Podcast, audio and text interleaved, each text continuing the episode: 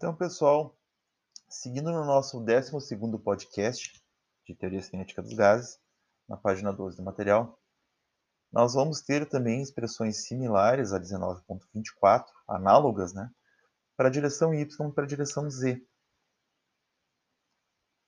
A constante k que aparece na expressão 19.24 e a constante a, elas são as mesmas nas três equações.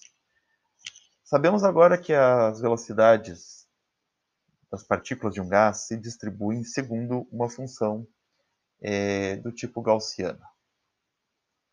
Bom, acontece que nós temos apenas a forma genérica. Nós precisamos agora saber qual é a forma exata da constante A e da constante K. Temos que saber a forma matemática delas. Bom, nós temos na equação 19.15 a, a condição de normalização das funções. Quando nós integramos entre velocidades de, de menos e mais infinito, nós, a função de distribuição g de x vx, o máximo que nós podemos obter é 1. Por quê? Porque nós estamos calculando probabilidades.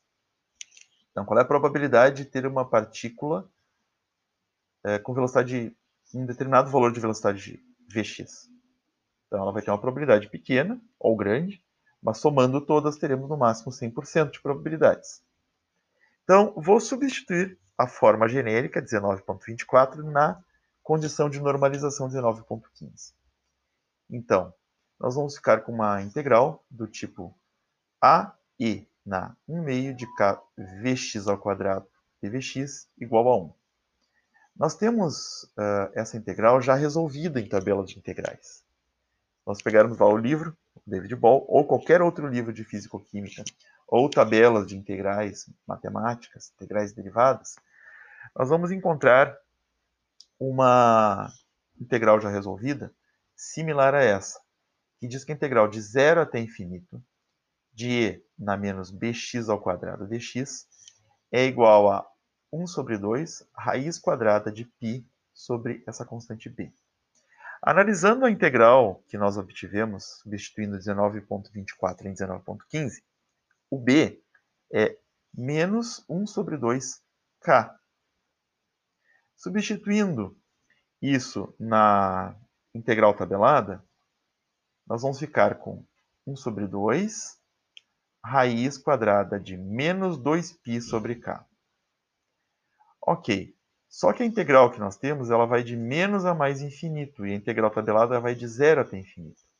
Acontece que essa gaussiana que nós obtivemos por substituição, da 24 na, 15, ela é uma função é, simétrica em relação ao eixo vertical. E nós não temos velocidades é, menos infinitas. Nós temos velocidades em sentidos opostos. Então, o menos infinito seria a partícula se afastando do observador e o mais infinito seria é, se afastando na outra direção. Isso. Ou se movendo. Né? Uh, bom, ok. Então, significa que nós podemos considerar que essa integral de menos a mais infinito, ela vai de zero até infinito, mas multiplicando por 2 porque é simétrica em relação ao eixo vertical. Então, nós fazemos a integral de menos a mais infinito ser duas vezes a integral de zero até infinito. Ok? Então, o a é uma constante, eu tiro para fora da integral e fico com 2a, 1 sobre 2, raiz quadrada de menos 2π sobre k, tudo isso igual a 1. E encontro o a após fazer uma, uma, algumas operações matemáticas, como sendo